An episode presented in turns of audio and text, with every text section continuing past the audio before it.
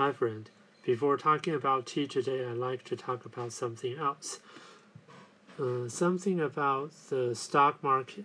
Okay, those who are in the stock market, no matter he or she is professional or just immature, most people think that they can beat the market. Well, the fact is that totally only at most 20% of those participants really beat the market. Okay, and then another example would be back to uh, ordinary life. Well, most of the time, we think that we can do better than average. But if we think deeper, it's illogical. We think better than what we really did or do. Okay, so now back to uh, something related to tea. Well, we all know that actually a cup of tea is mostly water, 97% or even more is water. Okay, so if you really don't like to drink plain water, you can drink tea instead. Okay, so now I'm going to talk about uh, recent couple months I've been doing or testing on myself. Okay, in late June, I read an article about uh, monitoring your, actually, I should say mine, because the author is say you. Okay, monitoring one's water consumption every day. Uh, I was kind of curious about my condition situation, so I did uh, downloaded a monitoring app and input the results every time I drink water or any drink. Okay. Before the end of the day, or I should say, before doing such experiment, I was quite confident that I drink more than average. Well, because the monitoring app would remind the user every two hours.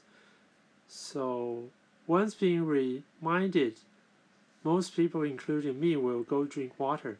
So if I didn't recall it wrong, I don't have the statistics with me right now, but I have in mind that because of this reminder,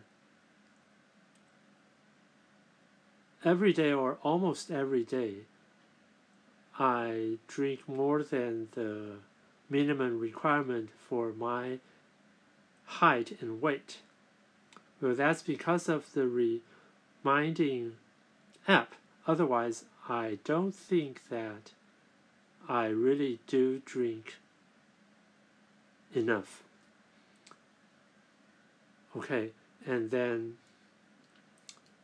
a second interesting in here is about uh, drinking any kind of beverage, or we should say drink, that consists of sugar. Well, from doing this experiment, I found out that, wow, it's so easy to exceed the maximum recommended amount of daily sugar consumption. Wow, I really need to be more careful too. Okay, And then the third issue would be uh, there's a saying which goes that if one wants to uh, create and maintain a habit, he or she needs to repeat it consecutively at least 21 days.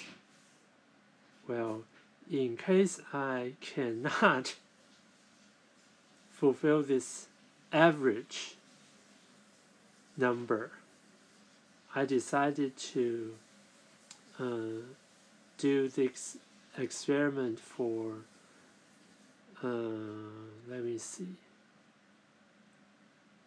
probably three times the amount, so which is 63 days, two months, and a couple days more. And I stopped using the this app last week, the first day of September. Well, I think I do have this, I still have this habit, but, well, laziness is something very mm, scary. For during the past week, I think a day or two I didn't drink enough, but anyway, I'll keep reminding myself that I need to drink enough water. Well, back to the beginning of today's episode. Well, of course, during my experiments, there are many days that I don't want to drink just water, so I drank tea instead.